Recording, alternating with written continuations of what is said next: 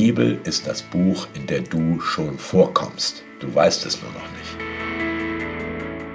Über den Verlauf von ein, zwei Generationen lässt sich immer beobachten ein Transformationsprozess, die von außen betrachtet als Säkularisationsschübe verstanden werden. Von innen aber durchaus ein Reifeprozess sein können. Da sage ich zu meiner Frau, Schatz, du wirst es nicht glauben, das hat mich ein Verlag schon gefragt. Ich soll über AfD schreiben. Dann sagt meine Frau, wenn du das machst, darfst du so viel arbeiten, wie du willst. Und das sagt eine Frau ziemlich selten. Und da habe ich gesagt, ja gut, dann mache ich das Buch. Meine Enkel dürfen in 30 Jahren über Opas Schrulligkeiten gerne spotten und manchen Stammtisch erheitern. Nur eins sollen sie bitte sagen, dieser war auch mit dem Jesus von Nazareth.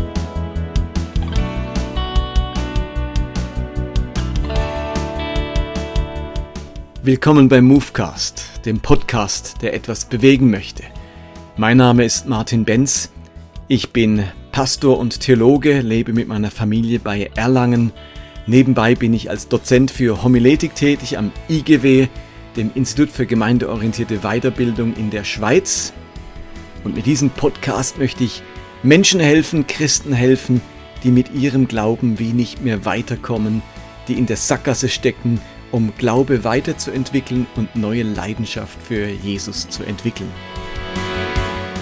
Podcast Movecast 128 ist der zweite Teil meines Interviews mit Andreas Malessa. Falls ihr den ersten Teil noch nicht gehört habt, rate ich euch dort anzufangen und dann hier weiterzumachen.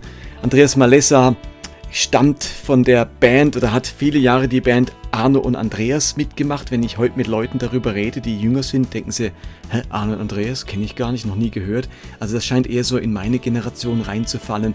70er, 80er Jahre, vielleicht auch 90er Jahre. Da war Andreas und Malessa und Arno Backhaus zwei großartige junge Musiker und Künstler, die die christliche Szene ein wenig aufgemischt haben. Andreas hat inzwischen seit viel, viel Erfahrung gesammelt mit dem Glauben, mit Medien, mit Journalismus und er lässt uns ein bisschen hineinblicken in seine Glaubensentwicklung, in seine Werte und in seine Haltungen. Also viel Spaß mit Andreas Malessa und wir steigen mitten ein in den zweiten Teil dieses Interviews.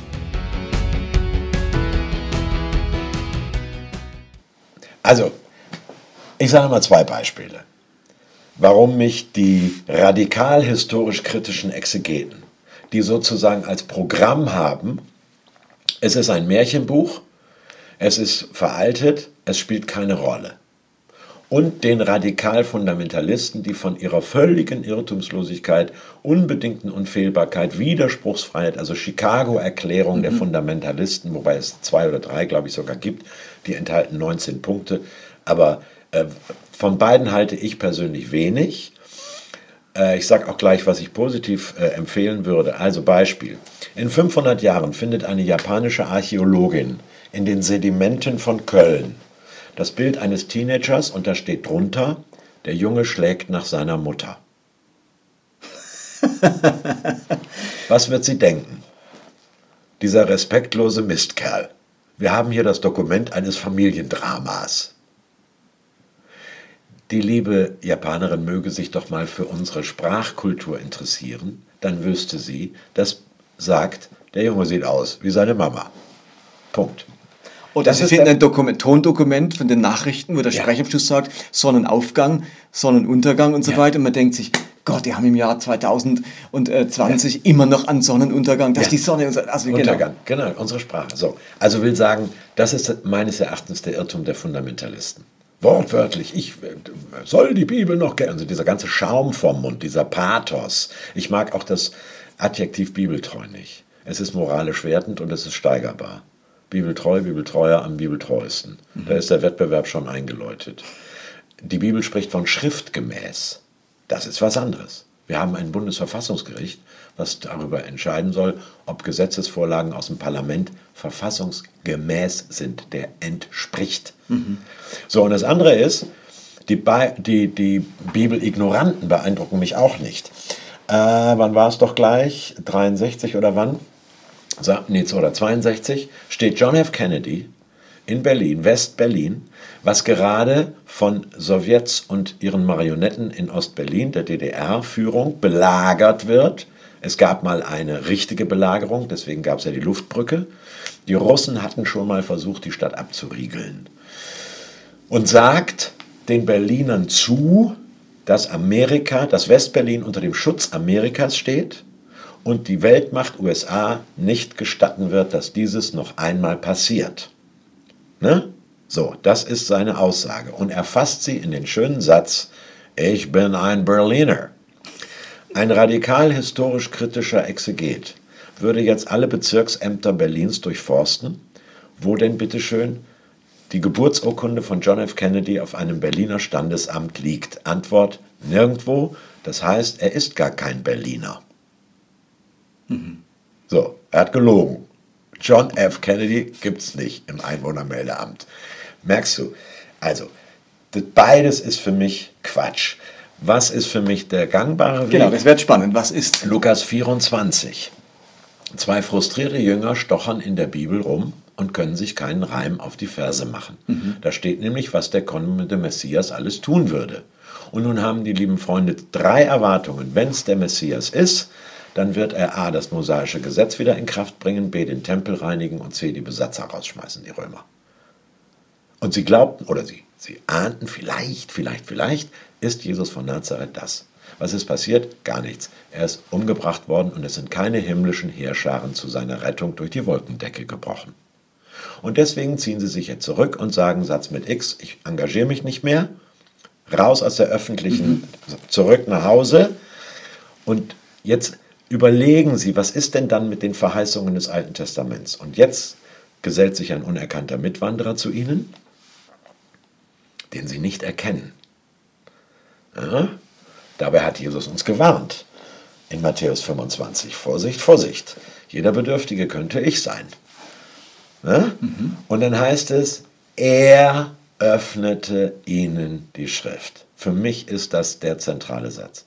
Der Auferstandene öffnet ihnen die Schrift und jetzt haben sie ein Aha-Erlebnis nach dem anderen. Heißt, Christus muss uns die Bibel sozusagen erläutern. Und das tut er ja auch durch sein Leben und seine Lehre und durch die Art, wie er sie angewendet hat. Sei, glaubt nicht, ich sei gekommen, das Gesetz äh, abzuschaffen, sondern zu erfüllen. Er erfüllt es. Ich kann es nicht. Ich bleibe ja immer hinter den Forderungen zurück. Also, Christus ist mein, Achtung, Fremdwort, hermeneutischer Schlüssel zur Bibel. Was heißt das genau? Sonst könnte man es ja auch, Luther sagt ja, dann ist jeder sein eigener Papst. Ähm, mhm. also, Was hilft mir gegen den äh, Subjektivismus? Ja. Christus, wie wir uns auf Jesus beziehen und der Auferstandene, der in mir Gestalt gewinnt. Ich glaube nicht, dass man sich rauspicken kann, was einem gerade passt, und subjektivistisch, egoistisch, individuell äh, die Bibel lesen kann. Denn es geht ja gar nicht darum, dass du einfach nur eine, eine Liste von Gesetzen, äh, die Bibel ist weder ein Sündenregister noch ein Gesetzbuch, sondern sie ist eine, ein äh, Buch prallvoller Lebensbilder, mit denen ich mich identifizieren kann. Sie ist der beste Kinofilm. Sie ist eigentlich schon mhm. seit 2000 Jahren mhm. der spannendste Kinofilm überhaupt, weil ich Helden und Schurken äh, finde, mit denen ich mich identifizieren kann oder die, von denen ich mich absetzen kann.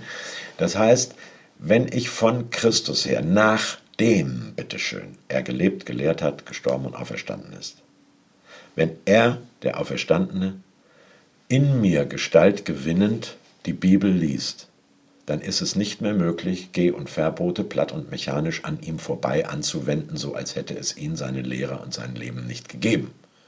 Das meint Luther der rote Faden, was Christum treibet. Ja. Also äh, hoffe ich, wir äh, haben die Bibel dann richtig verstanden, wenn wir sie jesuanisch von hinten her lesen. Ja. So, und dann kommen auch viele Dinge für mich nicht mehr, äh, sind nicht mehr relevant. Also ich fände es schade, wenn ich keine Garnelen essen dürfte. Steht aber in der Bibel, soll ich nicht machen oder Textilien aus Mischgewebe tragen. Ja, das sind natürlich simple Beispiele. Ja. Kannst du mir noch eins drastischer nennen, wo ja. du was über Bord geworfen hast, wo du sagst, das war für mich früher unglaublich wichtig, da Lackmustest meiner Rechtgläubigkeit und heute sagst du, das sehe ich heute ganz anders. In meinem Fall fällt mir da fast kein drastisches Beispiel ein, weil ich Äh, es ist einem Mann eine Schande, langes Haar zu tragen. War natürlich Anfang der 70er schwierig. Da muss man die Plattencover jetzt kennen. Ja. Als wir das Haar noch offen trugen, äh, ja, solche Sachen. Ne? Also, äh, aber das ist doch auch zum Beispiel die Frage. Auch sehr konservative Evangelikale haben sich längst von dem Gebot, Frauen sollen bitteschön mit Kopfbedeckung in den Gottesdienst gehen, emanzipiert. Und jetzt springen wir mal äh, aus der Theorie in die Praxis.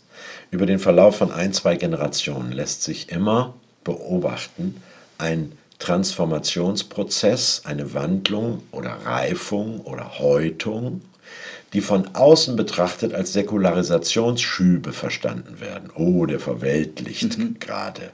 Hm? Von innen aber durchaus ein Reifeprozess sein können. Nämlich, woran kann ich das denn mal verdeutlichen? Als wir als Arno und Andreas das erste Mal einquartiert waren, also wir haben oft, äh, in, also und bis heute lasse ich mich gerne privat einquartieren. Hotels mhm. kenne ich schon alle, mhm. mhm. also die verschiedenen Ketten und die Zimmer sehen auch immer alle gleich aus. Und bei Privatleuten hört man Lebensgeschichten und der Rotwein ist umsonst, mhm. statt Minibar. Da waren wir einquartiert bei einem sehr frommen Winzer, Weinbauer, Baden-Württemberg, Trollinger mhm. wahrscheinlich. Mhm, mhm, es war für mich eine Anfechtung. Ich lag im Bett und habe gedacht, das gibt's doch nicht. Wie kann er als Christ seinen Lebensunterhalt damit verdienen, dass er Alkohol herstellt?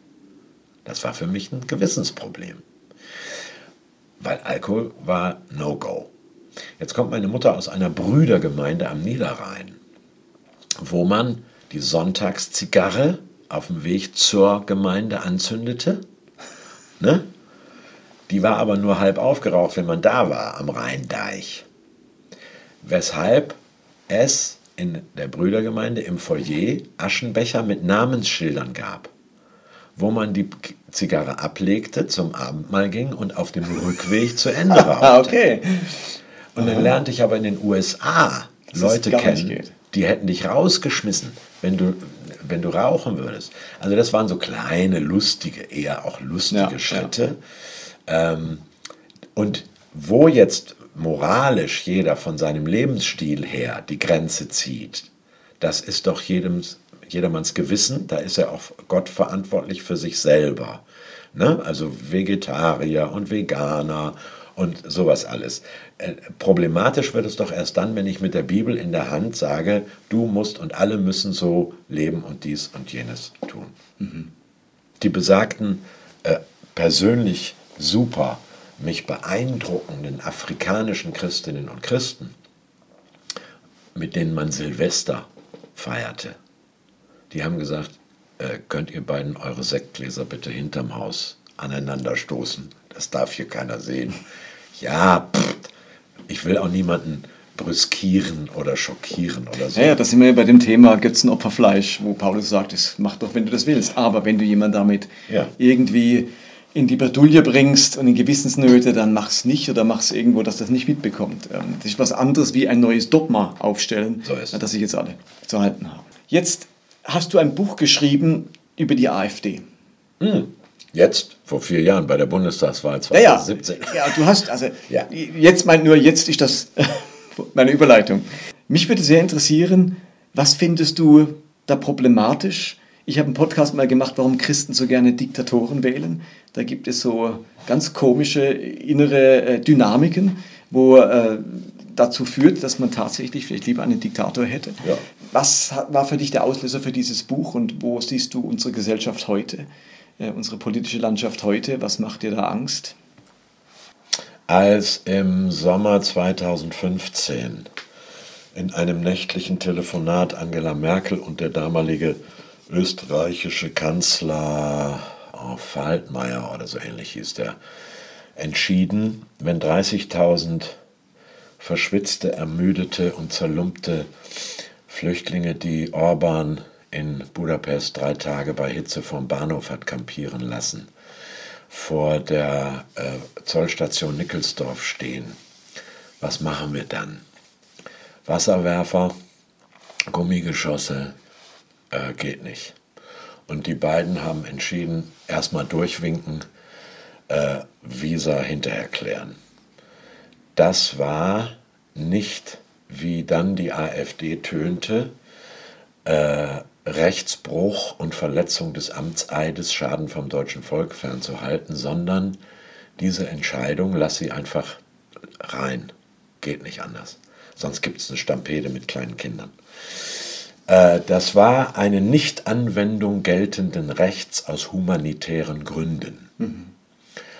Und dass dann eine Partei über 1000 Klagen gegen die Bundeskanzlerin äh, äh, veranlasste und ein riesen, äh, ein riesen Polittrubel äh, anfing mit äh, Horden aus dem Orient, Islamisierung, Scharia, jetzt werden uns die Hände abgehackt wenn wir, und so weiter und so weiter. Und sich ein evangelikales Wochenmagazin da noch anhängt, anhing und ihre Islamophobie und, und äh, Feind, also richtig zu Misstrauen und Hass gegen Muslime anstachelte. Da habe ich als Hamburger an die Nacht vom 16. auf den 17. Februar 1962 gedacht, als unser damaliger Innensenator, Helmut Schmidt, geltendes Recht brach, indem er die Luftwaffe im Inland einsetzte, um die Menschen von den Dächern zu pflücken. Wegen der Sturmflut und die Elbdeiche waren gebrochen und Finkenwerder war schon abgesoffen und Altona drohte es auch. Äh, da hatte sogar die britische Luftwaffe, der hat, der hat alles gebrochen, was überhaupt im Text stand, aus humanitären Gründen. Und deswegen sind nur 300 irgendwas Leute ertrunken und nicht zigtausende. Ja. Also, die Nichtanwendung geltenden Rechts aus humanitären Gründen ist übrigens auch am 9. November 1989 am Potsdamer Platz passiert, als sich NVA-Grenzer äh, weigerten, auf Menschen zu schießen. Ja. Und dass ausgerechnet Christen ihre Werte von Nächstenliebe, Mitgefühl, Hilfe etc., wenn sie Matthäus 25 gelesen haben, ich war hungrig, er hat mir zu essen gegeben, ich war beschämt, nackt, hat mich gekleidet, etc. Dass ausgerechnet Christen ihre christlichen Werte bei einer dermaßen populistischen, wenn nicht gar faschistoiden Partei gut aufgehoben fühlen und dafür Werbung machen wöchentlich, das, das fand ich so schockierend, dass ich äh, dachte, als dann ein Verlag mich drum bat, ich habe nicht von mir aus gesagt, mhm. jetzt musste was schreiben, äh, sondern ein Verlag hat mich gebeten, da habe ich das gemacht. Und die wussten, dass das bei dir gut aufgehoben ist, weil du da dich entsprechend schon geäußert hattest, oder? Der Brendo Verlag, der kleine, den, ich weiß nicht, ob es den noch gibt, ich glaube ja. Auf jeden Fall äh, ein äh, Mensch, ja, die haben mich gefragt, ich habe nein, ach doch, doch, ich weiß noch genau, wie es kam. Moment, das war ja schon 17, vorher schon, ja, ja, ja, ja, ja, genau. Wir haben, äh, auch bei uns im Dorf standen natürlich dann 240 äh, Familien mhm. vor der Tür, 5000 Mann Dorf. Meine Frau hat ein Kuchenbuffet gemacht, die hat einen Kaffee stellte sich raus, sechs oder fünf oder sechs hatten keine Unterkunft, dann haben wir die bei uns pennen lassen und das, daraus wurden drei Monate und äh, dann einer blieb drei Jahre bei uns in Hausgemeinschaft. Okay. Ja, und den hat meine Frau alphabetisiert und dem haben, und allen acht inzwischen hat sie äh, äh, Wohnung und Ausbildung und Job und Möbel und Auto besorgt und so, also ist alles kein Problem. Hm. Richtig. Ein Verlag fragte mich, würden Sie schreiben, warum ein Christ eigentlich von seinem Gewissen her nicht AfD wählen sollte? Da habe ich gesagt, nie im Leben. Also erstmal bin ich nicht der Oberonkel, der anderen Leuten sowas empfiehlt oder sie warnt. Zweitens, mit Verlaub, bringt sowas auch nichts. Das ist so ein Buch für Multiplikatoren. Das, ne? Also viel Arbeit, viel Ärger, wenig Geld. Und dann wurde Donald Trump inauguriert. 20. Januar, wann war es wohl? 18, nee, 17, 16, 17 oder 16. 20 war er fertig und 16 kam er dann ins Amt. Kann das sein? Nee, 16 war Wahlkampf und 17 war Inauguration. Okay. Glaube ich. Januar 17. Wir glaubten, der poltert nur so lange rum, wie Wahlkampf ist. Wenn er Präsident ist, wird er in irgendeiner Weise Stil und Anstand ja, zurückgewinnen. Das haben alle gehofft, genau. Yes. Und dann lief seine Rede. Und nachts im Bett, nachdem wir auf CNN Live die Inaugurationsfeier gesehen haben, sagt meine Frau zu mir, Sag mal, kann das sein, dass, dass sowas auch nach Europa überschwappt? Also wenn solche Idioten an die Macht kommen, dann müsst auch Freiberufler wie du sich mal ans Fenster stellen und ein Statement abgeben. Und da sage ich zu meiner Frau, Schatz, du wirst es nicht glauben, das hat mich ein Verlag schon gefragt, ich soll über AfD schreiben. Dann sagt meine Frau, wenn du das machst, darfst du so viel arbeiten, wie du willst. Und das sagt eine Frau ziemlich selten. Und da habe ich gesagt, ja gut, dann mache ich das Buch. Ach, spannend. Sehr gut. Ähm, damit ist das geklärt, ähm, weil ich das ganz spannend fand, dass du den Mut hattest, sowas zu schreiben. Ach, es ist ja nicht schwer, gegen irgendwas zu schreiben. Mir ging es aber darum, konservative Christen und Evangelikale, theologisch konservativ, abzuholen. Was heißt conservare? Es heißt bewahren, aufheben und zur späteren Nutzung erhältlich halten. Denk einfach an deine Oma, wenn sie Pflaumen einweckte mit Gummiring, damit man es nächsten Winter zum Kuchen machen kann. Das heißt Konservare. Materielle Werte konservieren ist leicht, Beispiel Einwegglas. Immaterielle Werte äh, konservieren heißt, man muss sie leben. Und wieso jetzt ausgerechnet Christen, die ihre Werte künftigen Generationen erhalten und nutzbar halten wollen, dadurch, dass sie sie leben, sich bei einer Partei ansiedeln, die Misstrauen, Hass, Zwietracht, äh, äh, autoritäre Strukturen und verlogen ist bis zum Z. Äh, Ende August 18 Chemnitz, Andreas äh, Kalbitz und ähm, äh, Björn Höcke untergehakt bei Lutz Bachmann, einem 18 Mal rechtskräftig verurteilten Einbrecher und Schläger der Dresdner Rotlichtszene. Und hinter ihnen, wie wir heute wissen, ging übrigens auch der spätere Mörder von ähm, äh, Landrat, wie hieß er in Kassel? Ja. Ähm, also. Ja, wir wissen, wen du meinst. Weiß ich jetzt nicht mehr, habe ich nicht. Will sagen, gewählte Volksparlamentarier, gewählte Parlamentarier haken sich bei Hooligans, Verbrechern, Schlägern und Rotlichtmilieu-Unterweltfiguren äh, ein. Sie bekennen sich offen dazu. Das heißt, äh, wie, wie kann man als Christ sagen, ja, äh, die sind auch gegen Abtreibung. Ach, mir kommen die Tränen. Ich kenne niemanden, der für Abtreibung ist, nicht mal die Frauen selber.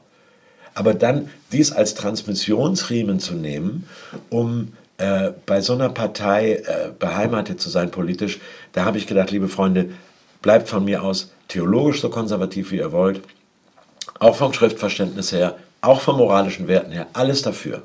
Alles dafür. Aber stellt jetzt bitte keine Achse her zwischen einer theologischen äh, konservativen Haltung und einer politisch reaktionären. Die sind ja gar nicht konservativ, die AfD. Das mhm. würde ja be bedeuten, sie wollen Werte bewahren. Sie sind einfach nur restaurativ. Sie wollen die alte Bundesrepublik vor 1968 zurückhaben, wenn nicht gar das wilhelminische Preußentum vor 1914. Und deswegen muss man dann auch den Nationalsozialismus verharmlosen als Fliegenschiss und war doch alles ja. nicht so schlimm und so weiter. Also äh, ich schüttelte nicht den Kopf, dass es so eine Partei gibt, schlimm genug, sondern dass es Evangelikale gibt, die damit kuscheln. Ja, die da mitmachen, genau. Und die wollte ich gerne abholen und versuchen, an ihre Barmherzigkeit zu appellieren. Als, als die Syris bei uns wohnten, die Monate über, und wir ihre Geschichten hörten. Der eine hat seinen Bruder verloren, der ist einfach vom Schlauchboot gefallen. Der ist ertrunken. Mit 17 Jahren hat er das beobachtet. Er selber hat den Körper voll Granatsplitter von einem Bombenangriff in Aleppo. Wahnsinn, ja. Die haben alles verloren. Ihre Familie, ihre, ihr Zuhause, alles Gewohnte, ihre bisherige Schulbildung, ihre Zertifikate, kannst alle in die Tonne treten, werden hier nicht anerkannt. Ja. Die haben alles verloren. Dann haben wir gemerkt, das Letzte, was sie noch haben, ist ihr Glaube. Und deswegen klammern sie sich natürlich besonders dran. Und jetzt sollen wir als Christen hergehen und wollen, sollen sagen, äh, den nehmen wir dir jetzt auch noch weg. Ich will dich nämlich missionieren. Und Idea schrieb als allererstes an die Bischöfe, ob sie auch schon genügend Traktate in die Flüchtlingsheime gestreut hätten. Ja, dümmer geht's, also unmenschlicher geht's wirklich nicht. Nein, im Gegenteil. Wir haben gesagt, pass auf, Jungs, bei uns ist Tischgebet. Da sagen die, ja, wir auch. Ich sage so, was betet ihr denn da? Dank sei dir Gott, dem Barmherzigen und Allmächtigen. Ich sage, bitteschön. Und dann haben wir drei Monate lang muslimisch und christlich Tisch gebetet. Also, und dass wir Christen sind, wissen die eh. Und jetzt sagen die, äh, wir haben Christsein live erlebt. Mhm. Und es positiv ohne, erlebt. Ohne arabisches Traktat. Weil, womit ich nicht sagen will, dass man natürlich evangelistisch Zeugnis geben soll und so weiter nicht. Und es gibt ganz wunderbare christliche Gemeinden, arabischsprachige oder äh, Farsi-sprachige ja. etc., Pashtun und Dari und so weiter. Aber äh, die Haltung dahinter, menschlich, finde ich äh, unmöglich. Und ich merke jetzt, wenn du so erzählst von deinem Engagement mit, mit Flüchtlingen oder wie du äh, Christen erreichen willst, die jetzt sich irgendwie der AfD verschrei verschreiben, da spürt man deine Leidenschaft. Äh, bei Arno Andreas hat man das auch ganz stark gespürt. Also da fand ich, ihr wart so leidenschaftlich unterwegs. Was würdest du sagen, was ist heute deine große Leidenschaft? Kannst du die irgendwie benennen? Wozu, auf welcher Mission bist du aktuell?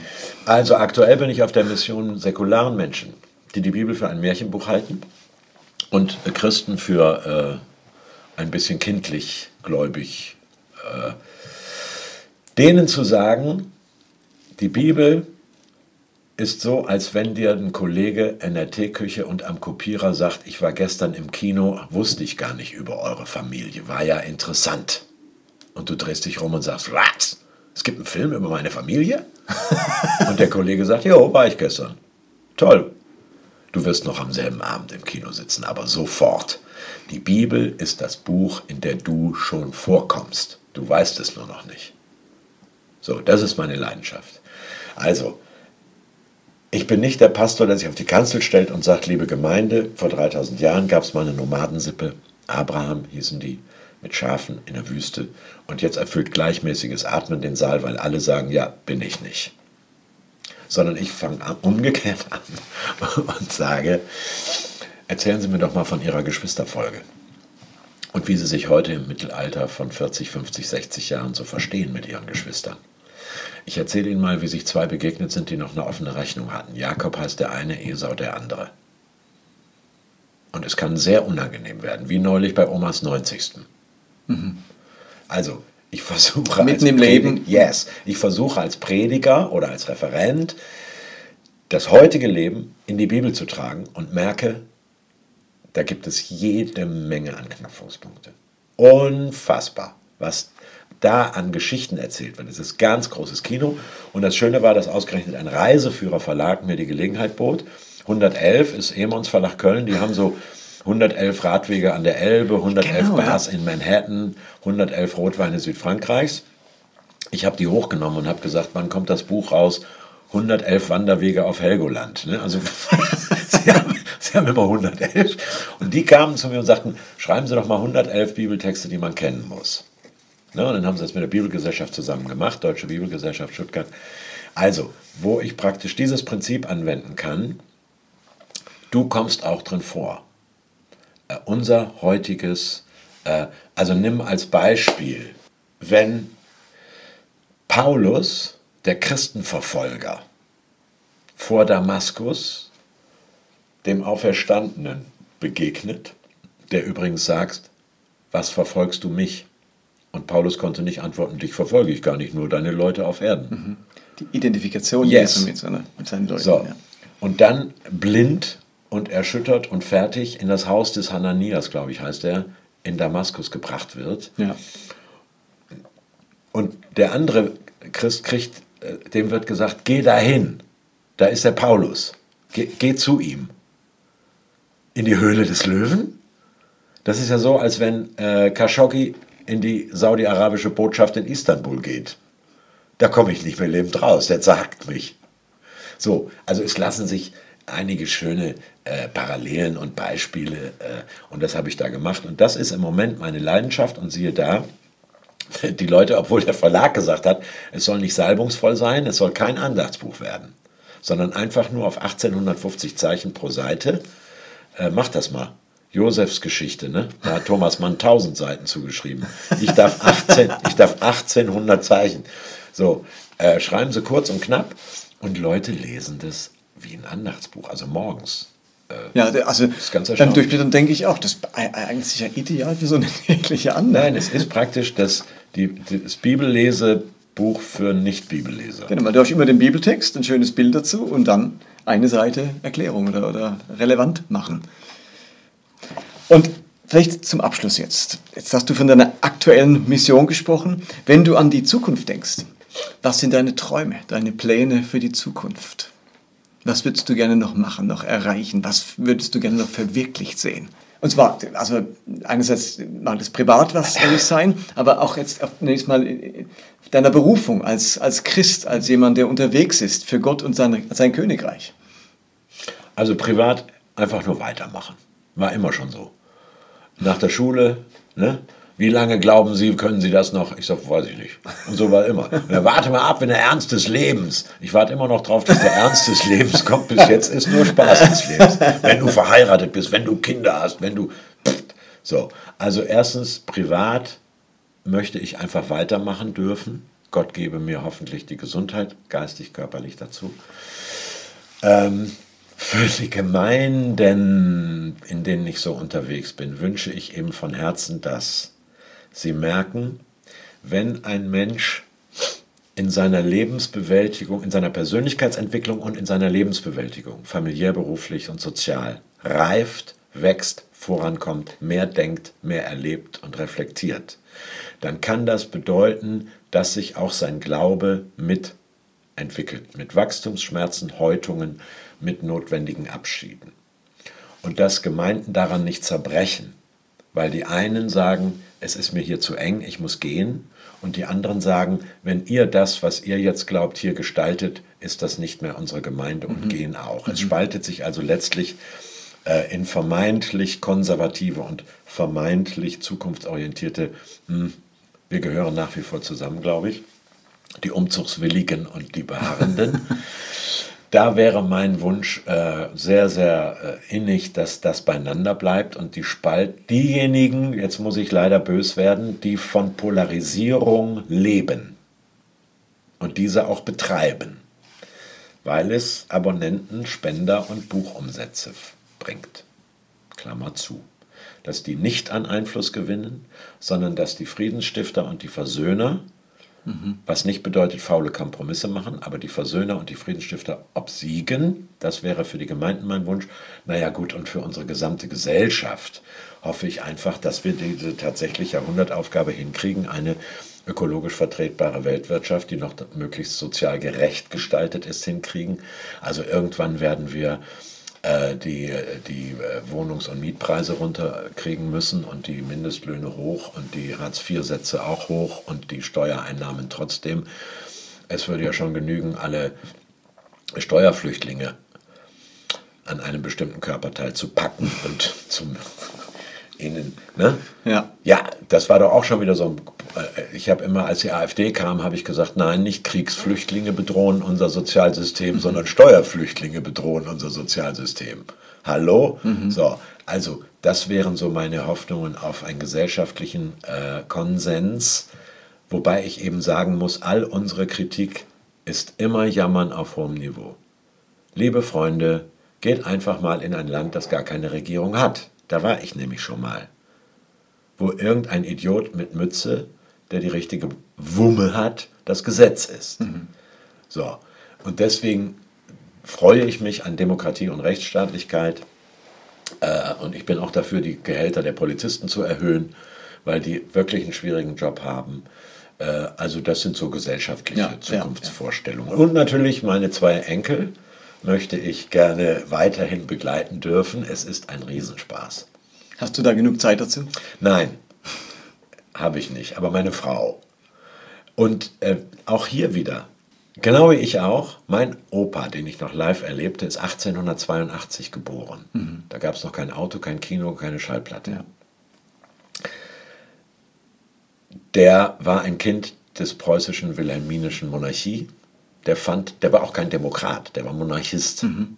Der sagte, Parlamente sind Quatschbuden, da kommt nichts bei raus, wir brauchen einen gläubigen König. So, ne? Da lache ich heute drüber. Mhm. Meine Enkel dürfen in 30 Jahren über Opas Schrulligkeiten gerne spotten und manchen Stammtisch erheitern. Nur eins sollen sie bitte sagen, er, dieser war auch mit dem Jesus von Nazareth. Was die Magd im Hof zu, über Petrus mhm. sagt. Mhm steht bei Johannes Rau auf dem Grabstein. dem ehemaligen Ministerpräsidenten ja. und Bundespräsidenten. Wenn meine Enkel lediglich wissen, das war ein Kind seiner Zeit, ne? aber irgendwie war es ein glaubwürdiger Nachfolger Jesu, dann ist alles gut. Dann ist alles gut. Ja. Großartig. Andreas, vielen Dank für deine Zeit. Ich finde es ein Wahnsinnsvorrecht, mit so spannenden Menschen wie mit dir sprechen zu dürfen, sie ja, kennenlernen zu, lang, zu ne? dürfen. Wahrscheinlich alles. Nein, das lang. macht gar nichts. Ähm, äh, und äh, ein bisschen was von deiner Leidenschaft, von deinem Werdegang mitzukriegen. Und ich hoffe, dass das mich inspiriert, sowas. Ich hoffe, dass es auch die Zuhörer inspiriert. Und insofern gehen wir jetzt was Gutes essen miteinander. Das tun wir. okay, bye bye. Gerne. Und das war Movecast für heute. Schön, dass ihr dabei wart. Ich hoffe, auch dieses Interview hat euch inspiriert und geholfen, Glaube weiterzuentwickeln, Glaube zu überdenken, neu zu denken und an einem Punkt zu landen, wo Glaube richtig viel Sinn macht, wo man sich gerne wieder drauf einlässt und wo man Leidenschaft für Jesus entwickelt. Ich freue mich auf das nächste Mal. Movecast 129. Bis dahin alles Gute, bleibt gesund, bleibt bewahrt. Bye bye.